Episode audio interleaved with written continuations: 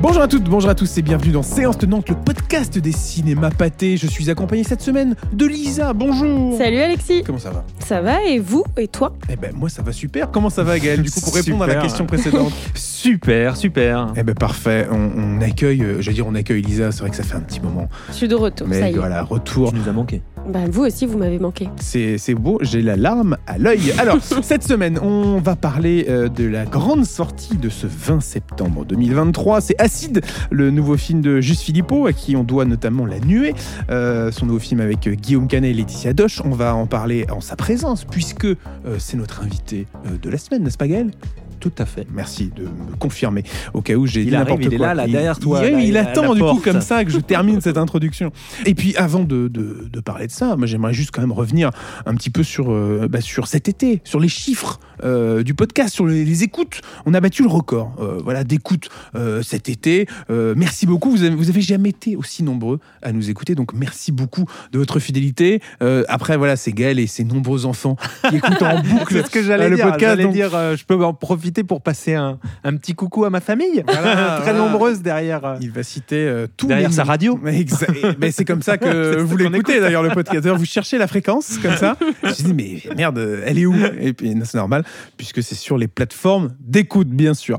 Et puis euh, après avoir parlé d'acide, on reviendra aussi sur un film qui fait son grand retour, enfin qui fait son grand retour qui n'est pas vraiment parti, mais qui Oui, fait son retour d'une façon euh, inédite. Euh, c'est euh, Barbie. Je ne sais pas si vous avez entendu parler de, de ce petit euh, succès en salle euh, euh, estival, n'est-ce pas? Euh, J'étais à deux doigts de chanter, figure-toi. euh, mais alors, la grande question, c'est quelle chanson? Parce que la playlist est longue, mais ça, tu nous le réserves pour tout à l'heure.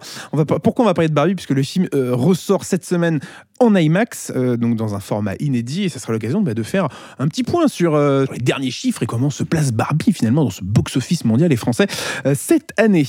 Aussi dans l'actu, euh, la commission mise en place par le, le CNC afin de trouver notre champion français aux Oscars euh, a dévoilé sa shortlist. C'est-à-dire qu'il y a une commission qui se euh, réunit chaque année avec des producteurs, des, des exportateurs de films, réalisateurs, compositeurs, même cette année, puisqu'on a Alexandre Desplat qui fait partie de cette, de cette équipe, de ce jury, se réunissent pour trouver voilà, cinq films dans cette première shortlist avant de, de trouver l'élu qui ira représenter la France aux Oscars. Alors, dans ces cinq films, on retrouve donc Anatomie d'une chute, Goutte d'or, La passion de Dodin bouffant, Le règne animal ou encore Sur les chemins noirs. Cette liste, donc c'est une première shortlist. hein. Euh, le résultat sera annoncé euh, euh, bah, dans quelques jours, parce que je crois qu'on aura le résultat le 21 septembre. Donc, on reviendra dans l'épisode de la semaine prochaine sur, sur le champion qui ira représenter la France. Des pronos? Gaël Eh ben, c'est- non, c'est- c'est- je trouve que c'est intéressant. C'est- En fait, ça va vraiment se jouer entre la Palme d'Or, Bah, Anatomie d'une Il y a un petit peu l'évidence. Et La Palme mais, oui, mais il faut se méfier de la passion de Tout à parce que euh, Ou l'inverse marche aussi. hein. Euh, Non, mais parce que euh, pour une raison toute bête, c'est qu'on s'adresse à un public international, que c'est un film sur la culture française, dans ce qu'elle a de plus Juliette concret, Binoche. et qu'il y a Juliette Binoche et Benoît Magimel qui sont des gens qui sont connus euh, là-bas. Donc pour la promotion du film, Il y a un Oscar. euh, un Oscar évidemment. Donc pour la promotion du film, c'est quand même beaucoup plus simple. Donc ça, c'est c'est intéressant. C'est-à-dire que vraiment, les, les deux euh, concurrents ont des, ont des arguments à faire valoir. Alors, bien sûr, à noter euh, que le film qui sera sélectionné par euh, cette commission ne n'a sera pas pas, l'Oscar. n'a pas d'une n'a pas l'Oscar et de deux ne sera pas forcément nommé à l'Oscar du meilleur film. Ce sera juste le candidat français qui est déjà une très belle une très belle étape et euh, un- une très belle place pour ce film. Mais tu voulais dire quelque chose? Non, je suis complètement d'accord avec les pronostics de Gaël. Et non, j'ajouterais juste que, effectivement, Anatomie d'une chute a quand même ses chances, étant donné que c'est pas la première fois qu'on voit qu'une Palme d'Or concourt aux Oscars. On l'avait bien vu avec Sans filtre, qui avait, je crois. Alors, elle n'était pas dans la catégorie meilleur film étranger, mais pour le coup, Ben Osloon avait reçu trois nominations, dont celui du meilleur film, si je dis pas de bêtises, meilleur scénario original. Et le dernier, je ne l'ai pas. Tu t'es aventuré toute Oui, seule. mais- euh, non, Voilà, j'ai non, risqué, j'ai mais risqué. c'est intéressant parce mais que du coup, une Palme d'Or aux Oscars, j'ai l'impression qu'on le voyait pas forcément avant, et maintenant Ah, j'ai Parasite. l'impression que. Alors, c'est- alors, non, il y a eu Non, Parasite. Non, mais pour la France, il y a eu Titane. Et c'était Titane. pas forcément un bon choix parce qu'on sait qu'il n'a même pas passé la barre de- du, du, Oui, du- c'est ça. du Des dernier tour, ouais, des nominations.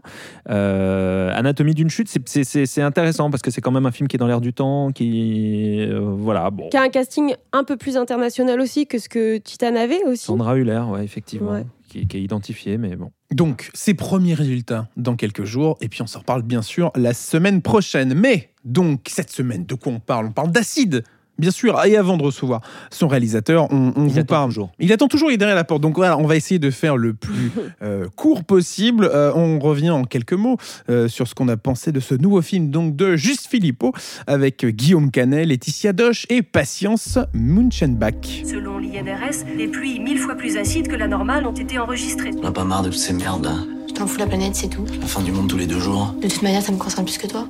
Acide, c'est donc l'adaptation euh, pour Juste Philippot de son propre court-métrage hein, qu'il avait réalisé en 2018, un court-métrage du même nom. Euh, c'est un drôle d'exercice pour un metteur en scène de s'adapter euh, lui-même de manière aussi proche d'ailleurs, parce qu'on parle de 2018 pour le court-métrage et le film sort aujourd'hui cinq ans plus tard.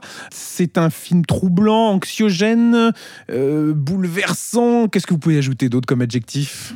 C'est un grand qualifier film. ce euh, film C'est un film hybride qui mélange les genres. C'est à la fois un mélo familial qui me fait beaucoup penser à La Route, c'est-à-dire euh, cette espèce d'épopée euh, d'une famille. Alors, alors, non pas seulement euh, père et fils, mais là père, fils et, euh, et mère. Mais bon, donc c'est ça, c'est une épopée sur la route. on prend la voiture et on s'enfuit. On fuit la catastrophe. Et en même temps, c'est un vrai film fantastique, un vrai film catastrophe avec cette pluie acide qui, qui détruit tout, qui ravage tout, et la conjonction d'un monde qui est en fait au bord du gouffre. Il y a, comme tu dis, c'est- angoissant, c'est anxiogène, et en même temps, je trouve que la grande force du film, je sais, je sais pas ce que t'en penses Lisa, mais je trouve que la grande force du film, c'est quand même de conserver toujours une nuance d'espoir. C'est-à-dire que c'est un film qui, euh, qui ne renonce jamais, qui, qui croit toujours euh, en la possibilité d'un meilleur et, et d'un ailleurs. Quoi. Oui, complètement d'accord, parce que en fait, tu, tu le vois directement avec la narration et la manière dont il a construit son film. C'est, comme tu dis, c'est à chaque fois une, une euh, poursuite en avant, c'est-à-dire qu'il y aura des étapes, euh, il y aura des scènes clés, il y aura, il y, a- du rythme, et du coup, c'est vrai que ch- chaque scène, chaque séquence, chaque partie, en fait, va te donner une lueur d'espoir, et je trouve ça très bien. Et en même temps, de balancer cet espoir avec cette vision très euh, macabre et limite d'un futur proche en fait. Je pense que c'est ça et c'est anxiogène et le mot je pense pour le très bien le définir c'est je pense qu'il a capté juste Philippot peut-être les angoisses et les considérations peut-être d'une génération du moins peut-être la mienne aussi. Bon, euh, maintenant on peut même plus parler de problème de génération c'est commun c'est universel mais je trouve qu'il a vraiment euh, réussi à catalyser cette angoisse qu'on a tous euh, avec en même temps du rythme et quelque chose de très efficace en fait Et je trouve qu'il y, a- il y a un autre truc qui est intéressant, c'est quand même cette idée que le cinéma français euh, réussit à s'emparer, et on le verra, il y a, d'autres films qui vont arriver euh, dans, dans la foulée, mais, mais, et c'était un peu le cas de Anatomie d'une chute dans, dans, dans un genre qui n'a évidemment rien à voir, mais je trouve que là, il se passe quelque chose avec des jeunes cinéastes qui ont envie de parler de l'époque, quoi, qui parlent de l'époque, avec, mais qui parlent Mais de avec des propositions de cinéma Voilà. quand même monstrueuses. Exactement. Avec, avec cette idée, de, aussi. avec cette idée de, de, de, de proposer des choses sur le cinéma. Un mélange de genres. Et puis, et puis je trouve qu'il y a un truc qu'il faut absolument dire, c'est quand même que Canet est extraordinaire éblouissant quoi. Il y a, ça, la, un jour il faudrait euh, il faudrait d'abord il faudrait euh, le réinviter mais surtout il faudrait lui demander euh, lui demander ce qu'il à quoi il joue en tant qu'acteur. C'est-à-dire qu'il y a chez lui une densité une noirceur quand il quand il joue chez les autres. Je pense à la prochaine fois je viserai le cœur de Cédric Anger je pense à Au nom de la terre. Je trouve qu'il y a, il y, a, il y a un truc presque d'autodestruction chez lui quand il joue pour les autres qui est euh, fantastique. C'est-à-dire à voir ce que- qu'il va faire chez Brisé euh, Exactement, son prochain exactement. film. Et là, il est, euh, je le trouve euh, vraiment d'un charisme. Il y a un truc animal, quoi. Donc, euh, qu'il faut dire, pour peut-être synthétiser, c'est un vrai film catastrophe avec cette, cette famille au cœur du, de, de- bah, justement de cette, euh, cette euh, grande catastrophe liée euh, forcément au réchauffement climatique, euh, qui est une des conséquences. Donc c'est pluie d'acide dans, le film. Il y a presque un truc à la, à en fait, cette peur du ciel, parce que voilà, qu'est-ce qu'il y a de plus terrifiant que quelque chose qui peut tomber comme la pluie, qui pourrait justement heurter, tuer bah, tout le monde en fait. Et il y a ce- ce- cette menace constante venue du ciel et, terrifiante et, et extraordinairement appliquée dans le film quoi. C'est ça, et, je- en fait, je reviens sur ce que tu disais, Gaël, sur euh, l'animalité en fait que qu'incarne Canet. Je trouve que le film, dans, tous les personnages qui- qu'il dépeint, il y a une humanité, mais c'est pas euh, le bien et le mal. C'est, on est dans des zones grises, on repousse nos limites. Des fois, c'est avec des instincts qu'on ne veut pas montrer, mais en fait qu'on doit finir par montrer parce que la catastrophe, elle est tellement là et omniprésente qu'on ne peut pas y échapper. Et tout ça pour dire qu'aussi, ça m'avait fait penser, en fait, quand j'ai, vu le film, j'ai pensé à l'effondrement, finalement, où en fait, cette phobie humaine, ce, ce chamboulement, parce qu'on on le voit sur les scènes de foule, les cris, etc.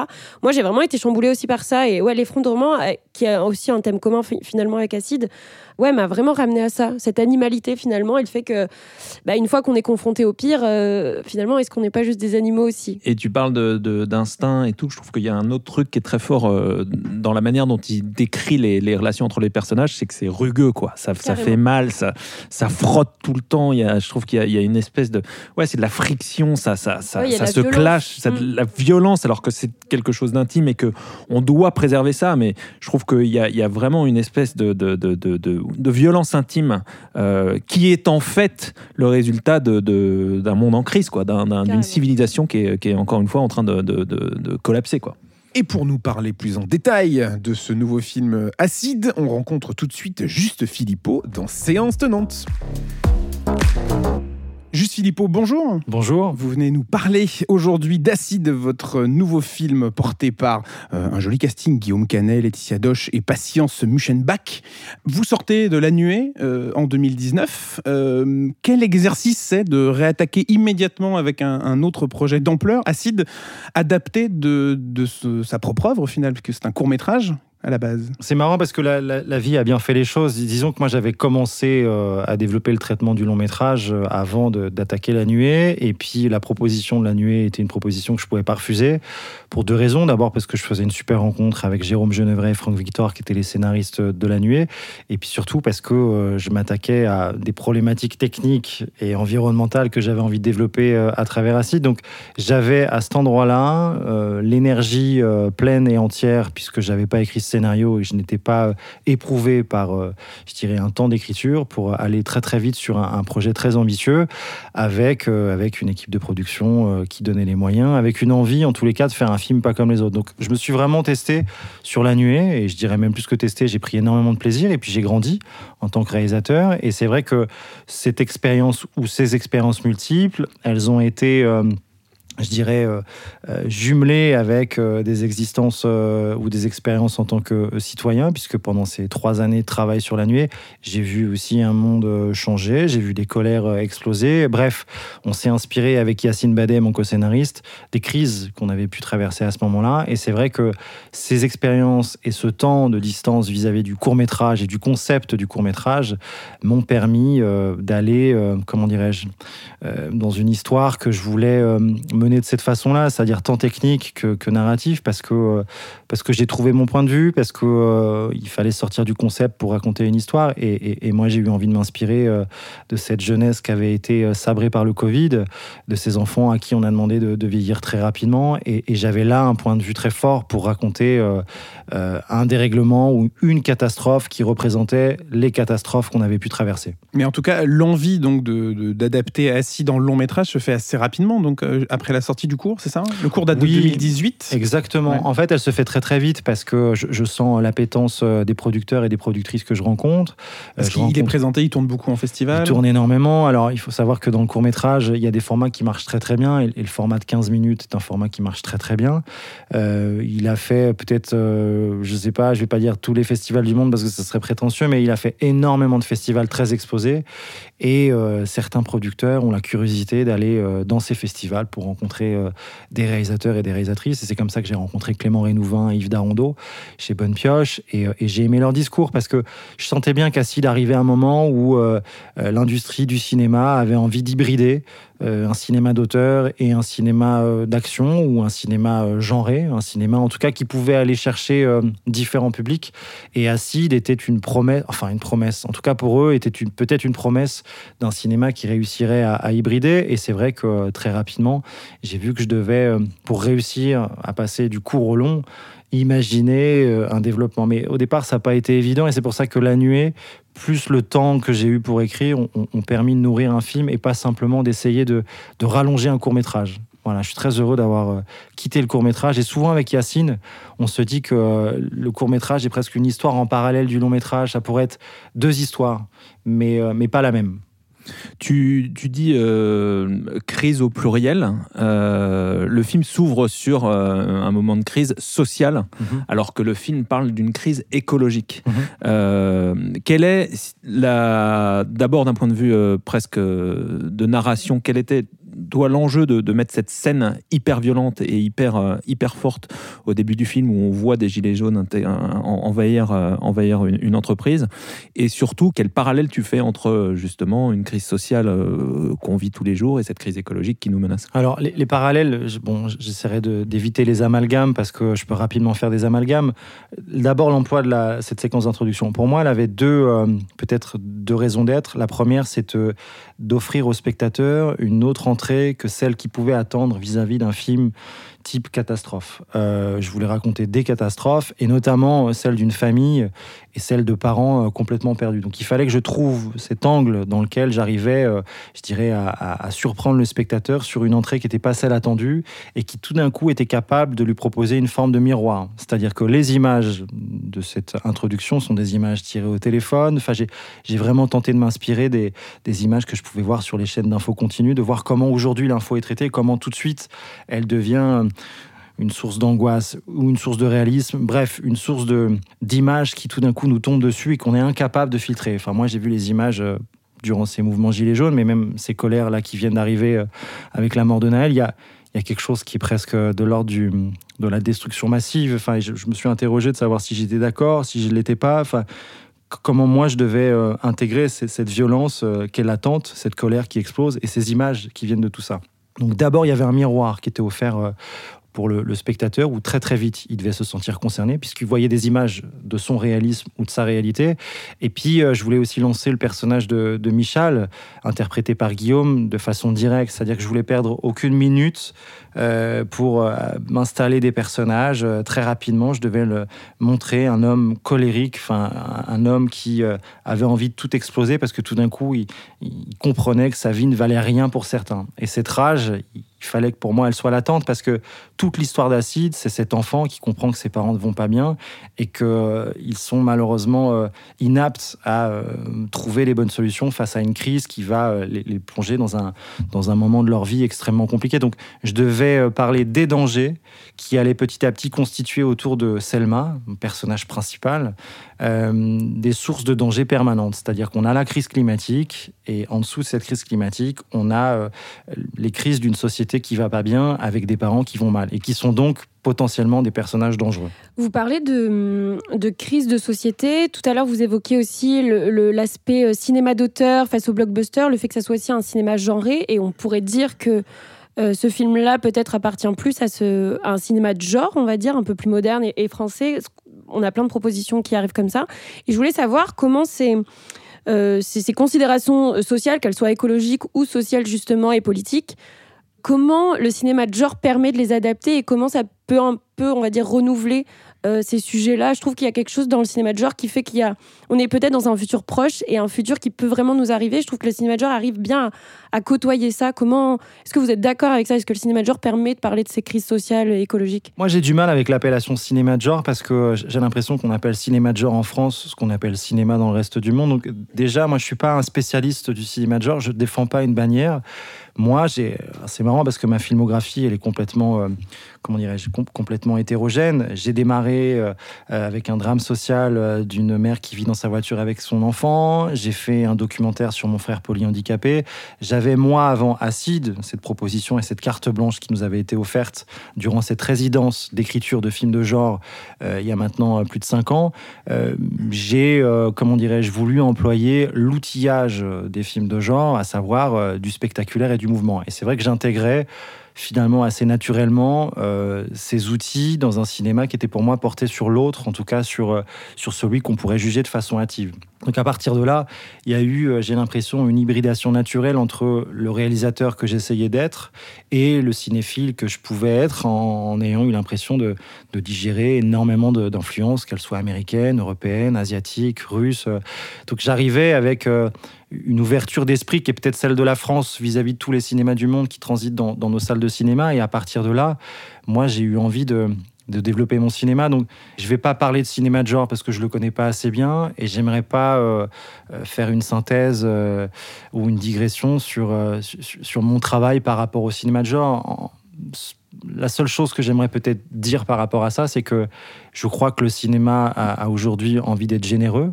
Et je crois que les cinémas de genre offrent une générosité pour le spectateur parce que tout d'un coup, c'est des, des climats, c'est des ambiances. euh, c'est c'est un endroit où on partage le cinéma de façon très forte puisque c'est euh, c'est des images euh, bigger than life, j'ai envie de dire. Alors, j'aime pas les anglicismes, mais celui-là, je trouve qu'il résume assez bien euh, ce qu'un film doit procurer sur le, spectateur, c'est-à-dire une impression de vivre une vie euh, euh, plus forte que la sienne pendant une heure et demie. Et, dans cet échange entre sa vie et celle qu'il peut voir à l'image, il y a un dialogue qui, pour moi, est, fondamental. Ce que je trouve intéressant, sans, sans revenir sur l'étiquette cinéma de genre, qui est de toute façon toujours un peu presque stigmatisante en France, encore aujourd'hui, je trouve. Mais euh, ce que je trouve intéressant, c'est quand même cette volonté. euh, on va voir dans quelques semaines euh, arriver le règne animal. Il y a eu Au Feu, je crois, Mhm. qui venait là. C'est cette volonté dans le cinéma français de faire un cinéma spectaculaire. hybride, tu le dis très bien, euh, pour parler de, de ce qu'on est en train de vivre et de manière euh, qui, donne presque un truc euh, d'urgence à, ce cinéma-là. Comment est-ce que tu expliques cette conjonction et, comment est-ce que le cinéma hybride, tu, tu parlais des influences multiples de ton film, permet justement d'adresser ces, questions de manière encore plus euh, euh, spectaculaire et stupéfiante euh, au cinéma? Alors je sais pas, moi, moi, je vais répondre, euh, je vais répondre pour moi. euh, moi j'ai l'impression que quand tu cites ces trois films, tu cites aussi trois réalisateurs et on pourrait citer Juliette Ducorneau, on pourrait Ouais. citer euh, plein plein d'autres euh, réalisateurs et réalisatrices qui, qui brident, enfin de façon euh, de façon façon très personnelle, j'ai envie de dire magistrale euh, aussi. Euh, moi j'ai l'impression que cette volonté, elle est liée aussi à reconnecter peut-être le cinéma à un public qui s'est un peu éloigné euh, de l'importance d'aller voir des œuvres dans une salle avec des gens qu'on ne connaît pas. Et je crois que le but pour moi, euh, à travers ces outils, c'est de parler à différents publics, qu'ils soient plus jeunes ou moins jeunes, mais de donner envie d'aller dans une salle de cinéma et de leur donner la sensation qu'une fois de plus, enfin, ils, n'iront pas voir une histoire déjà vue, ils n'iront pas voir euh, un sentiment déjà vu. Et je crois que les auteurs dont tu parles, c'est des auteurs qui ont, euh, qui ont eu envie de, de- de ça. Moi, je sais que euh, pendant euh, de très nombreuses années, en région centre Val-de-Loire, j'ai eu la chance de faire de, de l'éducation à l'image, donc de travailler avec des, des jeunes gens. C'est peut-être d'ailleurs pour ça que j'ai fait Acide, parce que j'ai suédé euh, la mouche avec le lycée viticole d'Amboise quelques mois avant euh, l'écriture euh, du court-métrage Acide. Donc, Le livre des solutions, toujours à l'affiche hein, de Michel Gondry. Exactement. Et je remercie encore Michel Gondry pour cette inventivité et cette générosi- générosité. Bon, voilà, je l'ai transmise à des jeunes qui ont fait quelque chose de super. Donc, on a fait de l'acide avec du lait caillé, tout ça. Je, me suis amusé avec eux à, créer des, futurs traumas. Mais ce que je veux dire par rapport à ça, c'est que souvent, je les ai questionnés sur leur pratique du cinéma. Enfin, souvent, je leur ai, je leur ai demandé ce qu'ils aimaient au cinéma. Et j'étais assez. euh, assez attristé de voir qu'en fait ils n'aimaient qu'un type de cinéma qu'ils étaient capables d'aller voir 6 à 7 fois euh, en groupe et je crois que je sais pas je parle pas au nom de, de Thomas ni de Romain mais j'ai l'impression qu'on a envie d'aller chercher euh, un public qui était peut-être euh, euh, je dirais nous quand on était plus jeune et qu'on aimait les cinémas et qu'on avait envie de défendre du cinéma. Donc aujourd'hui j'ai l'impression qu'une fois de plus le, le mot générosité je crois ce qu'il est assez trouvé c'est que voilà, on, se prend, euh, on se prend au jeu euh, euh, d'essayer de faire des films qui pourraient vite se casser la figure. Je pense que j'aurais pu rater Acide pour 30 ou 40 raisons techniques, parce que c'est des films qui sont très complexes à, monter financièrement, complexes à tourner pour les acteurs, pour une équipe. Bref, et aujourd'hui, je crois qu'on a tous pris des risques ensemble pour essayer une forme de cinéma, allez, ouverte. Et vous parlez de, générosité, de, de- de spectaculaire, de grand spectacle, justement, d'un point de vue vraiment d'écriture et même de production. Euh, quand on passe d'un court métrage à un long métrage, c'est presque cinq fois la durée du cours, hein, forcément, il faut, faut grossir l'histoire, il y a plus de moyens, il y a, plus euh, d'ambition sur certaines grandes scènes. Euh, comment on fait justement pour... euh, se dire, ok, euh, j'ai- j'ai peut-être peut-être 15 000 envies de raconter 15 000 scènes parce que le spectaculaire de la catastrophe Mhm. d'acide me permettrait de montrer des grandes scènes catastrophes euh, dignes de tout ce qu'on peut avoir en tête et euh, de- des- des choses encore inédites. Quel travail d'écriture justement c'est de se dire ok je vais partir euh, là-dessus il faut pas que je m'emballe euh, à faire euh, justement euh, des, des- des villes des, des mégalopoles totalement détruites par ça Bah, alors, assez rapidement, tu reviens quand même à la réalité. Disons que tu es quand même libre d'écrire ce que tu veux, mais très vite, il y a des chiffres qui tombent et Ouais. tu es un peu conscient de ces chiffres-là. Donc, dès que tu montes les curseurs trop fort, enfin, tu sais qu'ils vont être difficiles à suivre. Néanmoins, euh, sur que ça l'écriture. empêche de, de quand même de- de- de- d'écrire certaines scènes où Non. dès le départ on se dit bon peut-être pas aller par là Non, non, non, non, non. Moi, j'ai, enfin, on va- vraiment, on a, on a attaqué euh, Acide avec, euh, avec toutes les libertés du monde.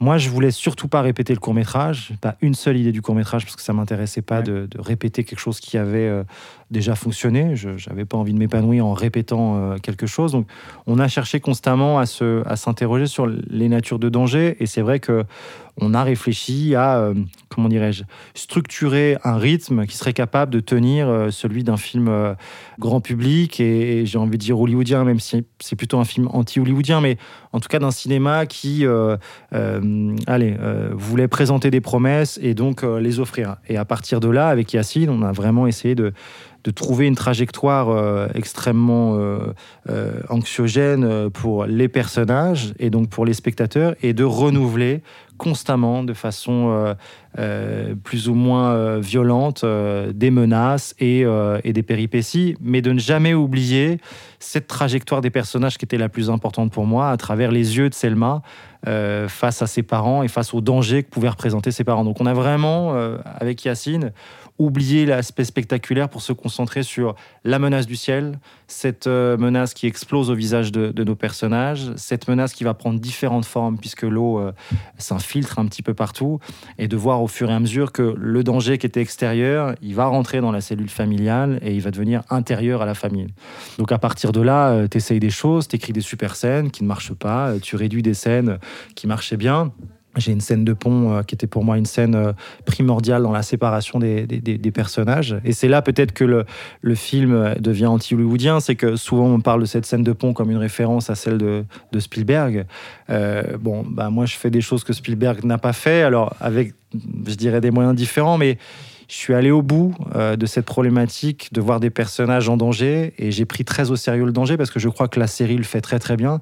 Et aujourd'hui, j'ai l'impression que le cinéma doit absolument montrer que nos personnages principaux ne sont plus euh, à distance du danger, puisque nous, nous ne le sommes plus non plus. Donc, je devais avoir un lien de corrélation très forte entre euh, le sentiment de pouvoir être impacté et le sentiment de pouvoir toucher mes personnages de façon très très abrupte et très violente. Et vous parlez de la, la scène du pont, alors on va pas la divulgacher bien entendu, euh, mais, euh, mais d- d- d'un point de vue vraiment de, de réalisation, c'est quel plaisir pour vous de, de, de travailler avec des moyens pareils, vraiment d'un point de vue effets spéciaux, de travailler en relation avec les, les boîtes de VFX, euh, peut-être de, d'images, enfin de CGI, je ne sais pas Mhm. exactement comment s'est fait le travail des effets spéciaux sur ce film, mais c'est quel exercice pour vous de, de s'impliquer là-dedans? Alors, c'est marrant parce que tu parles de plaisir, mais c'est vrai que toutes les étapes de travail Ou de un- douleur, hein, je ne sais Ouais, pas. toutes les étapes de travail, en tout cas pour la réalisation d'un film, elles sont toujours assez, euh, assez anxiogènes, puisque tu n'as jamais assez de temps, tu n'as Ouais. jamais assez de moyens, tu n'as jamais assez de ceci ni de cela. Donc tu angoisses constamment parce qu'il faut être très précis. Euh, le pont, alors, c'est c'est vraiment un, un exercice de mise en scène pure et un exercice d'effets spéciaux euh, pur, parce que les, les deux sont, sont emmêlés euh, pour réussir à raconter une scène très, euh, très spectaculaire. Moi, c'est la Sur le tournage, il faut avoir une vision claire et précise. le plus veut, possible. Après, moi, je cherchais à, à créer du débordement. Enfin, je, cherchais à créer du danger. Donc, quelque part, je devais aussi flirter avec une forme d'incontrôle pour avoir euh, des acteurs qui se retrouvent brinque-ballés dans une espèce de, de- d'angoisse comme ça, de, frénésie euh, d'une foule qui essaie de, traverser.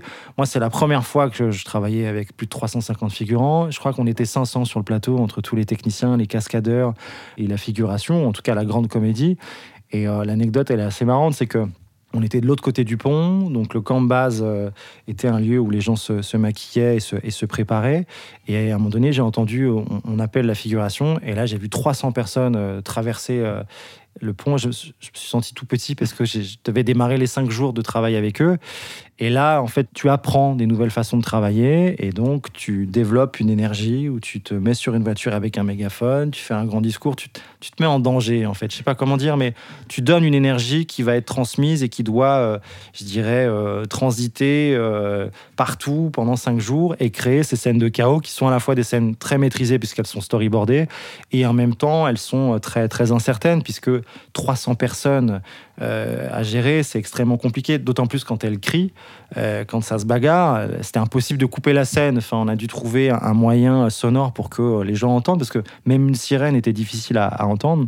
Donc tu paramètres ça et puis après le travail de Thomas Duval et Digital District a été de d'étendre mon, mon imagination. Et donc j'ai eu un chargé ou un superviseur VFX qui m'a jamais bloqué qui m'a toujours dit écoute on verra après au montage alors je me méfiais un peu de ce on verra après au montage parce que ça veut tout rien dire et en même temps j'ai compris que leur travail avait été d'appuyer cette caméra à l'épaule cette caméra très en mouvement cette caméra embarquée finalement et d'intégrer les VFX dans une dynamique qui n'était pas portée par les effets spéciaux, mais par une mise en scène. Et à partir de là, on ajuste, on réajuste, et on travaille le temps qu'il faut pour, pour réussir à naturellement étendre le chaos qu'on a mis en scène, mais de façon plus, plus ambitieuse, plus large encore, j'ai envie de dire. La, la grande force du film, c'est euh, son côté organique. Et tu, tu parles des, des effets spéciaux, donc c'est- ça qui me, moi, m'a beaucoup, beaucoup plu. C'est-à-dire qu'on a l'impression qu'il y a beaucoup de choses qui sont faites en dur. Et ça rejoint aussi ton propos. Alors j'allais dire anti-hollywoodien, mais juste parce que tu l'as utilisé.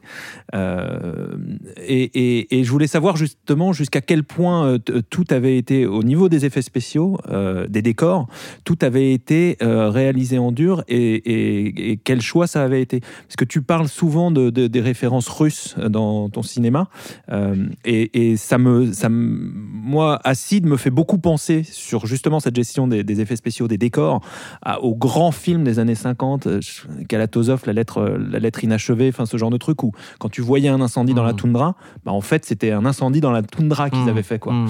Et je trouve qu'il y a ce sentiment-là d'urgence organique très fort, notamment à la fin du film. Et je voulais savoir jusqu'à quel point, justement, c'était des influences conscientes chez toi. Pour moi, je, devais euh, effectivement ne jamais, ne jamais tricher euh, et même euh, quel- quelque part, je devais vivre moi aussi cette expérience. Donc, je devais la, ressentir sur un plateau, sur, euh, sur un travail de décor et sur un travail de, de mise en scène. Moi, j'ai une équipe euh, déco super euh, avec Gwendal Bescon, qui est un chef décorateur incroyable, qui, qui a presque fonctionné comme un directeur artistique et qui a euh, reparamétré certains curseurs du scénario pour éviter une surenchère impossible à suivre. Donc, quelque part, on a, euh, lui et moi, réfléchi à ces degrés de corrosion, à cette façon dont l'acide pouvait évoluer sur euh, les tôles, euh, les bâtiments, les routes, tout un environnement autour de mes personnages pour tenir cette promesse de voir un monde s'écrouler, de voir une pollution envahir notre espace vital et devenir dangereux pour nos, personnages. Donc à partir de là, lui, son travail, ça a été de, scénographier ces moments avec une idée précise du décor et, de l'endroit où on allait tourner pour ensuite laisser mon superviseur VFX étendre euh, ces matières, ces patines et euh, ce degré de corrosion. Donc il y a eu vraiment un, lien entre le plateau et le numérique puisque le numérique n'a fait que étendre euh, de façon, euh, je dirais, maligne toutes les créations qui avaient été faites, toutes les peintures, toutes les, textures qui avaient été inventées par Gwendal et son équipe. Donc à partir de là, moi, le deal, il était simple. Je parlais d'une caméra embarquée et j'avais besoin de vivre euh, ce, décor et donc de proposer à mes personnages de, vivre ce décor. Et c'est vrai que euh, tu parles de, ce film-là. Moi, Requiem pour un massacre, j'ai véritablement eu l'impression de, prendre des balles traçantes. Enfin, je sais toujours pas comment il a fait. Euh, en tous les cas, je, je- ces films qui m'interpellent. euh, ils m'interpellent parce que j'ai l'impression physiquement de, vivre moi aussi une épopée ou une péripétie. Et donc, j'avais j'avais très envie de cette, ce rapport à l'ultra-réalisme de façon permanente. Euh, quel film je pourrais citer mais, même Christopher Nolan, enfin, je, revoyais Inception il n'y a pas très longtemps, cette séquence euh, où tout tourne euh, et on est dans cette espèce de couloir. c'est génial. Enfin, je veux dire, c'est chorégraphier les corps à un endroit où, on est collé à leur basque. Et quelque part, tout l'enjeu a été justement de, bien repérer ces décors et de bien les mettre en scène avec mon équipe pour donner aux spectateurs cette sensation d'être d'être constamment dans le, dans, dans le terrain. Et d'ailleurs, l'anecdote qui est assez drôle, c'est qu'il y a un grand final sur un, un champ de boue. Euh, et on a vécu cinq jours dans ce champ de boue. Et ça a été euh, aussi complexe que pour notre personnage, puisqu'on s'est baladé avec euh, 20 ou 30 cm de boue sous les basques. On a nous aussi souffert de cette espèce d'inertie euh, par rapport à une impossibilité d'aller vite, sachant qu'une journée de cinéma doit aller le plus vite possible. Donc il y a eu comme ça un truc qu'on a partagé avec les personnages et ça a été, euh, ça a été une expérience super forte. Et c'est exactement ce que je voulais vivre. C'est amusant que vous mentionniez Inception parce que c'est un peu l'objet de, ma question, dans le sens où quand on regarde votre, euh, votre filmographie ou du moins les, longs métrages, il y a quand même cet aspect cauchemardesque. Inception traite du rêve, de l'inconscient évidemment, et c'est d'où le lien. Et je voulais savoir à quel point, euh, que ce soit la plongée de vos acteurs dans le décor ou même nous en tant que spectateurs quand on regarde La Nuée ou Acide, à quel point il y a une obsession peut-être chez vous du cauchemar. J'ai l'impression en fait quand je regarde votre quand je regarde la patte, quand je regarde la manière dont la caméra est embarquée, ce genre de choses, j'ai l'impression qu'on est plongé dans un cauchemar et je voulais savoir est-ce que c'est une obsession de votre part? Est-ce que c'est une thématique que vous vous avez conscience d'aborder ou, que c'est finalement inconscient? Comment euh, vous pourrez traduire ça finalement en tant que réalisateur? Ouais, en tout cas, j'ai l'impression de vouloir exorciser certaines peurs à travers euh, un, type de cinéma qui permet euh, tout d'un coup d'aller le plus loin possible dans cette logique. Euh, après, euh, ouais, cauchemar, euh, c'est- sûr. Enfin, je crois que j'ai jamais conscientisé l'idée du cauchemar pour fabriquer un film. Je crois que j'ai toujours eu le souhait d'être moi-même un comment dirais-je, le premier spectateur de ce que je pouvais voir. Sous-entendu, euh, et je l'avais dit à une journaliste euh, de TF1 qui était venue sur le plateau, elle me disait, mais quelle est la différence entre vous les Américains? Je disais, bah, nous, on ne prend pas de plaisir à faire ce film. Voilà. Alors, ça veut tout et rien dire. On a pris énormément de plaisir et mon équipe était géniale. Mais ce que je veux dire, c'est que à chaque fois, et notamment quand je voyais certains techniciens et techniciennes de mon équipe s'extasier devant certains décors, j'étais très embêté parce que je, voulais pas d'extase. Enfin, et je demandais à Gwendal de, modifier des choses, enfin, de, de la rendre plus, plus, plus, plus sale, j'ai envie de dire. Alors, c'est un terme péjoratif, mais peut-être plus impactante parce que je voulais euh, absolument raconter une histoire qui pouvait me faire peur. Donc, quelque part, euh, la genèse du cours, ça a été euh, cette, grande question comment me faire peur? Et je crois que j'ai choisi euh, ce qui pouvait me faire le plus peur, c'est-à-dire un monstre euh, impossible à combattre, puisqu'il pouvait prendre toutes les formes, et notamment la mienne, puisque je suis constitué d'eau et que j'ai besoin d'eau pour vivre. Et, et- comment, comment vivre sans, sans eau Pour constituer votre casting, comment ça s'est passé? Comment Guillaume Canet et, euh, et Laetitia Doche arrivent sur, sur ce projet? Parce que quand on prend un personnage, un acteur comme Guillaume Canet, on, on le prend avec euh, l'imaginaire qu'il a autour. Est-ce que vous aviez envie de jouer de ça? Comment ça s'est fait? Alors, comment ça s'est fait? D'abord, ça s'est fait en, en deux temps. Moi, j'ai rencontré Laetitia, avec qui je voulais travailler depuis très très longtemps, depuis ses premiers cours avec Justine Trier. D'ailleurs, euh, dans Jeune Femme, ça faisait partie aussi des références pour moi, et notamment euh, ces films où, où vous rencontrez. euh, vous rencontrez une réalisatrice et une actrice avec qui vous avez envie de, travailler. Euh, donc j'ai rencontré Laetitia et c'est vrai que je j'avais pas d'idée euh, précise du personnage principal pour plein de raisons. En fait, un visage, j'ai pas écrit pour Laetitia, mais assez rapidement j'ai eu envie de la rencontrer.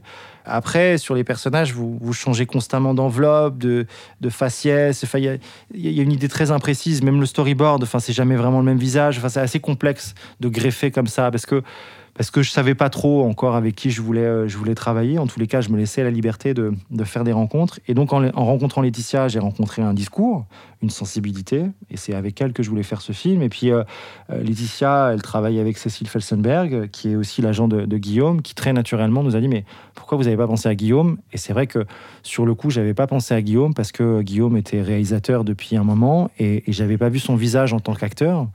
Et très très vite, en fait, quand son nom a, a sonné, bah, j'ai eu un flash. euh, j'ai pensé à la prochaine fois, je viserai le cœur. euh, j'ai pensé à Au nom de la terre. J'ai pensé à, à Rock'n'Roll. J'ai pensé à, à ces films où il a réussi à, créer des personnages complexes, très noirs, tout en gardant une humanité. Et, ce face-à-face dans une scène euh, au nom de la terre avec son père Rufus, euh, ce silence qu'il porte. Enfin, moi, j'ai eu, euh, euh, je sais pas, une espèce de lien avec Christopher Walken qui disait, euh, qui répondait à un journaliste qui lui demandait pourquoi il était aussi bon. Et Christopher Walken disait, bah, quand on me demande de rien faire, je fais rien. Et là, dans cette scène, j'ai vu le silence de Guillaume euh, tout raconter. C'est exactement ce que je voulais. Et à partir de là, bah, j'ai présenté mon, scénario. Très rapidement, il l'a lu. D'ailleurs, c'est assez étonnant parce que souvent, euh, les acteurs ou les actrices ont des agendas qui leur permettent pas de voir, de lire et, et de prendre ce temps-là. Là, il l'a pris parce qu'il avait vu la nuée, qu'il était curieux de mon travail. Et très rapidement, on s'est rencontrés. Et ce qui a été formidable, c'est que il m'a vu et il m'a vu venir. Il m'a dit "Écoute, ton scénario sur mon personnage, il est un peu timide. Et je pense que si on doit faire ce film, il faut aller sur ces curseurs-là. Est-ce que tu es d'accord avec moi? Et moi, c'est des choses que j'osais pas forcément présenter parce que je présentais un anti-héros et j'avais peur de présenter ce, personnage euh, comme ça. Et en fait, il ouvrait les portes à un dialogue euh, qui était celui que je voulais, c'est-à-dire euh, un acteur capable de vouloir endosser un personnage qui pourrait, qui pourrait faire peur et qui pourrait devenir dangereux pour sa fille. Et ça, c'est complexe. Et à partir de là, il y a eu un échange formidable entre lui et moi. Et forcément, vous pensez à son image publique, à sa filmographie. Et c'est aussi pour ça que j'ai eu envie euh, de cette introdu- introduction. Je, savais que cette introduction, elle protégerait les acteurs qui joueraient dans cette, euh, dans cette colère, parce que tout d'un coup, euh, on ne se poserait pas la question de savoir pourquoi tel acteur dans tel rôle, à tel moment de sa vie. non, c'est un instantané. Il est, il est plein de colère et plein de, plein de mouvements. Et à partir de là, on ne remet plus en question euh, le personnage et pas l'acteur qui interprète le personnage. Canet raconte un truc que je trouve amusant. Il dit, euh, quand on lui demande comment il a construit son personnage, il dit euh, J'ai pensé à un ours. Euh, c'est comme ça que vous avez défini aussi le, le, le- le personnage, enfin le, le- le rôle de Michal, de, de manière animale? Ouais, de manière animale. Alors, nous, on avait cette, euh, cette espèce de figure du golem, enfin, de ce, de ce, ce gardien qui deviendrait un gardien, comment dirais-je, euh, pas protecteur, mais plutôt un, un gardien dangereux, enfin, en tout cas, quelqu'un qui, qui empêcherait l'autre de pouvoir se, se sortir de, de cette espèce de cellule. Donc, nous, on a toujours vu un corps extrêmement, euh, extrêmement fort. Un homme ou un ours, pas forcément un animal, mais en tous les cas, une, une espèce de voilà, de, de, de- force naturelle qui euh, lui permettait d'être quasiment au- au-dessus des autres et en même temps euh, une force blessée puisque ce qui m'intéressait c'était d'avoir un personnage euh, relativement in- in- incapable de pouvoir aller vite, incapable de pouvoir se déplacer, un personnage blessé, un personnage impuissant. Enfin souvent on est face à des situations où les personnages sont impuissants et, et je crois que c'est ce que j'aime le plus au cinéma quand je vois les Fils de l'homme. Clive Owen c'est pas pas Tom Cruise. Enfin En il- en tongue, il essaie de s'échapper. Et, j'adore ces détails parce que tout d'un coup, j'ai l'impression de me retrouver dans la peau de ce mec. Enfin, je suis pas un héros. Et moi-même, euh, je pense que j'aurais des chaussures trop petites ou trop grandes pour courir si jamais il y a une catastrophe. Donc, c'était ça qui m'intéressait, c'était d'avoir un homme qui figure la violence et qui en même temps est incapable ou qui est moins capable d'exercer cette violence comme étant une force de vie, mais plutôt une force d'autodestruction. Et à partir de là, euh, on a énormément travaillé avec Guillaume. Je sais qu'il sortait d'Astérix. Il était donc très fin. Et il a gagné du poids pour devenir euh, très fort et, pour représenter cette espèce de, de masse avec lequel j'avais envie de travailler. Et la deuxième référence qui était pour moi assez importante, c'était cette figure du, boxeur, euh, c'est pas du Pont des Arts, mais ce boxeur euh, durant le mouvement Gilet jaune, enfin, qui a été très stigmatisé par cette violence qu'on pouvait comprendre et qu'on ne pouvait pas accepter. Enfin, j'avais euh, voilà, en- envie d'une figure aussi, euh, aussi violente que, que ce boxeur. Et ambigu parce que ce que je trouve euh, très fort dans la manière dont vous construisez le, le- le- le- le personnage, c'est que euh, il est constamment, euh, tu le disais, empêché, mais euh, surtout fracassé quoi. C'est-à-dire qu'il y a ce truc au début du mouvement des gilets jaunes qui le met déjà à terre, mais après il, il ne passe le film qu'à se prendre des coups, quoi, Mm. à être constamment rattrapé par une espèce de destin ou de Mm. fatum. Enfin, je sais pas Mm. comment on peut dire ça quoi. C'est-à-dire que tu, tu l'empêches constamment de- de- d'avancer quoi. C'était ça le- le- le- le- l'idée de toujours euh, Toujours. le retenir. Ouais, toujours le retenir. Enfin, une fois de plus, pour montrer à quel point le personnage de Selma était un personnage en danger, parce que euh, ce, ce père, finalement, il fait les mauvais choix, il a fait les mauvais choix, et il continuera de faire les mauvais choix parce que parce qu'il va pas bien. Tout simplement. Il y a une référence très très forte, et, euh, et c'est vrai que j'ai besoin de la citer constamment parce que pour moi, ça a été aussi un des déclics pour écrire le film. C'est Un pays qui se tient sage de David Dufresne, qui pour le coup quasiment un, film de genre, sauf que c'est un documentaire et que ça parle de nous. Euh, et j'avais besoin d'installer ça, c'est-à-dire que je voulais prendre les personnages de mon film à la sortie peut-être du film de David, euh, en- en imaginant qu'une crise plus grande encore allait s'abattre sur eux et de voir comment ils pouvaient se, se débattre. Et c'est vrai que cet homme, cet homme est brisé. Et à partir de là, finalement, euh, ça va aller de mal en pis, puisque euh, il n'a pas eu le temps de se reconstruire, il n'a pas eu le temps de, de savoir euh, comment, comment trouver les bonnes solutions, puisqu'il est, il est, il est déjà battu d'avance. Et pour le rôle de patience qui incarne Selma, co- comment ça s'est passé cette rencontre? Parce que, enfin, vous le disiez, c'est le personnage principal. Je trouve que l'actrice, elle a vraiment. Elle a vraiment une gueule, pas, pas au sens péjoratif du terme, elle, a, elle a vraiment une présence à l'écran, que ce soit dans ses cris, mais juste des fois quand elle est silencieuse et elle regarde justement ce père se débattre avec lui-même et se débattre avec le monde qui l'entoure. Quel genre d'actrice a été sur, euh, sur ce tournage? Comment vous l'avez approché Qu'est-ce que vous en retenez en fait finalement de, de ce travail-là avec euh, Bah moi, j'ai trouvé ça formidable parce que pour elle, il fallait trouver une place entre Laetitia et Guillaume, ce qui était quand même pas évident euh, au vu de la, je dirais presque de la, la carrière de ces, de ces deux, deux acteurs, de ces techniques de jeu aussi, parce que c'est vraiment deux techniques de jeu complètement différentes. Et en même temps, pour moi, il fallait toujours le point de vue de, patience sur, euh, sur les scènes ou de son personnage, parce que le, le film était vu à travers son regard. Et à partir de là, bah, vous rencontrez euh, des jeunes filles. Certaines ont déjà pas mal de films à leur actif, pas d'autres. Patience, elle avait déjà tourné avec Erwan Leduc dans, dans Perdrix. Moi, je connaissais un petit peu son travail, mais je connaissais plus cette espèce de, de rapport au comique naturel qu'elle pouvait avoir. Et en fait, en la rencontrant, j'ai vu quelqu'un d'extrêmement mature, extrêmement avisé vis-à-vis des questions que le, scénario pouvait proposer. Et puis, j'ai vu euh, une jeune fille qui pouvait devenir actrice. Et quand je dis qui pouvait devenir actrice, c'est aussi une jeune fille qui pouvait euh, travailler des états et, euh, et les manipuler, pas simplement les subir. Et tout le travail que j'ai fait, notamment avec Sandra Choquet, qui m'a accompagné pour, pour travailler avec Patience, ça a été de, de protéger Patience et lui dire, OK, tu vas vivre des états et tu vas répéter des états extrêmement complexes. Il faut que tu les travailles et que tu les prépares en amont parce que je veux pas que tu subisses un plateau qui va être euh, extrêmement, euh, extrêmement dur. Et donc, on a répété et elle a notamment euh, fait des crises de panique, des exercices de respiration. Enfin, on a travaillé ces états-là pour qu'ils soient maîtrisés. Et l'anecdote assez drôle, c'est que sur une des scènes qui, moi, me touche le plus, cette scène où la voiture fuit et cet enfant, bon, voilà, comprend que la catastrophe vient de leur tomber sur la tête.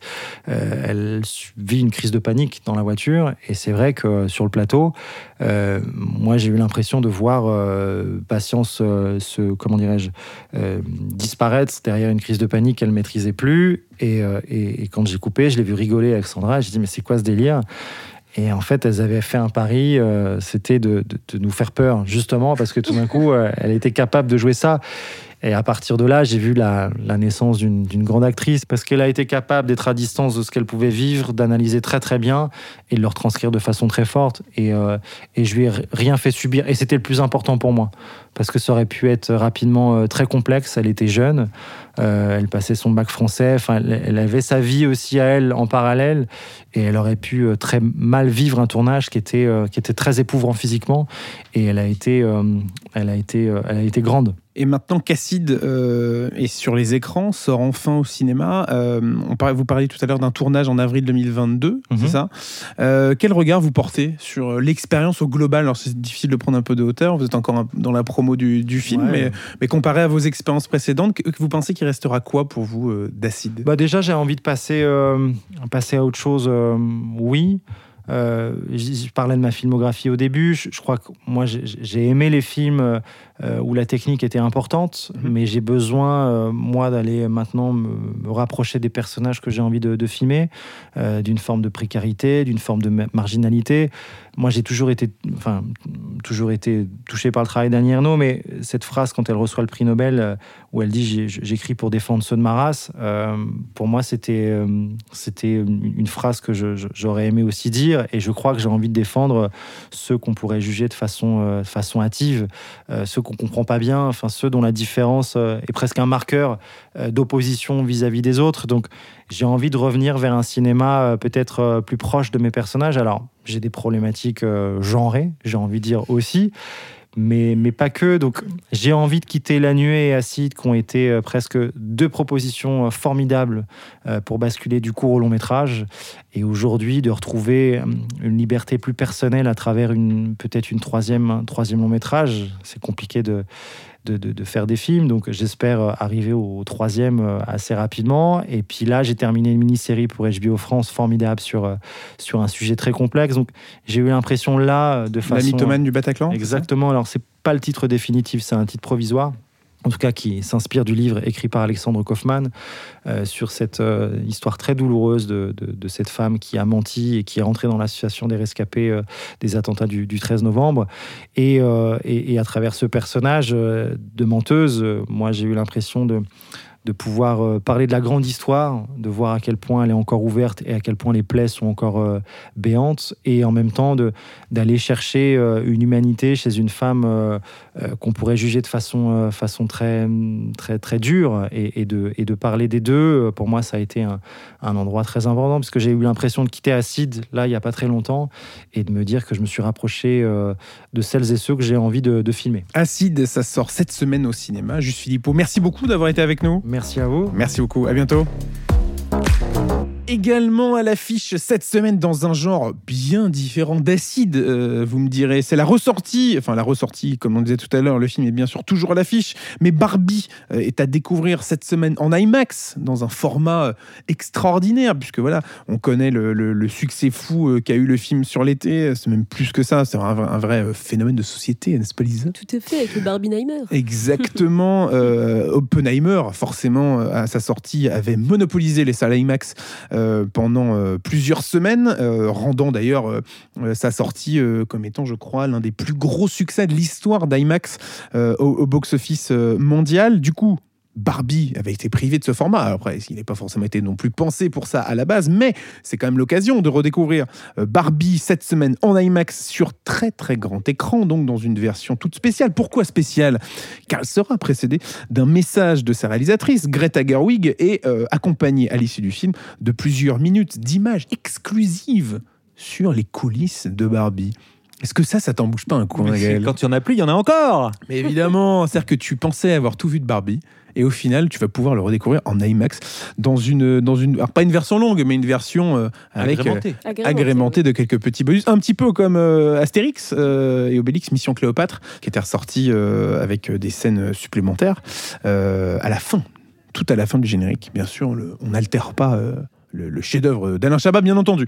Revenons, avant de terminer cet épisode, sur les bonnes raisons euh, d'aller découvrir Acide, euh, notre grande sortie. On en a parlé en long, en large et en travers avec son réalisateur notamment. Euh, pourquoi faut-il aller découvrir Acide cette semaine au cinéma Lisa? Pour tout ce qu'il convoque sur, euh, sur notre humanité et sur l'état de notre monde actuel. Gaël Le mélange des genres.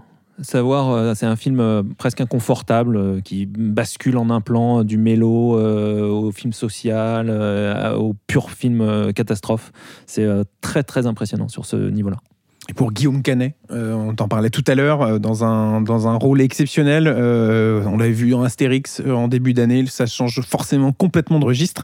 Et c'est assez impressionnant de le voir dans cet exercice, d'ailleurs comme le reste du casting. La semaine prochaine, on parlera d'un vaste programme, puisque de quoi nous allons nous parler la semaine prochaine? On parlera de The Creator, le film de science-fiction de la rentrée américain, parce que forcément, film de science-fiction, il y a Acide, bien sûr, qui est un petit peu qui est un petit peu dans cette catégorie. Mais bref, on parlera donc The Creator, le nouveau film de Gareth Edwards, à qui on donne notamment Rogue One ou encore euh, la première itération de Godzilla dans son nouvel univers. Et Monster. et Monster, évidemment, son tout premier film. Cette fois, il revient avec un film de science-fiction porté par John David Washington. On aura l'occasion donc d'en parler largement la semaine prochaine.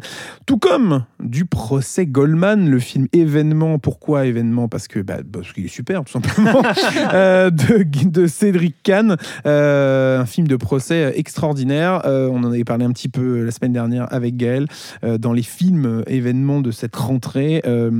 C'est le cas de celui-ci. On, on recevra d'ailleurs une partie de l'équipe du film pour nous en parler. Donc, un riche programme nous attend la semaine prochaine. Est-ce que vous serez au rendez-vous? Évidemment. Comment refuser? Oh là là là là. Bah, je vous remercie. Euh, séance tenante, épisode 38 déjà de cette seconde saison se termine. Merci beaucoup à vous deux. Merci Lisa. Merci Alexis. Merci Gaël Merci Alexis. d'avoir été euh, avec nous pour cet épisode euh, de séance tenante. On se retrouve donc la semaine prochaine avec ce riche programme. D'ici là, prenez soin de vous et à très bientôt au cinéma.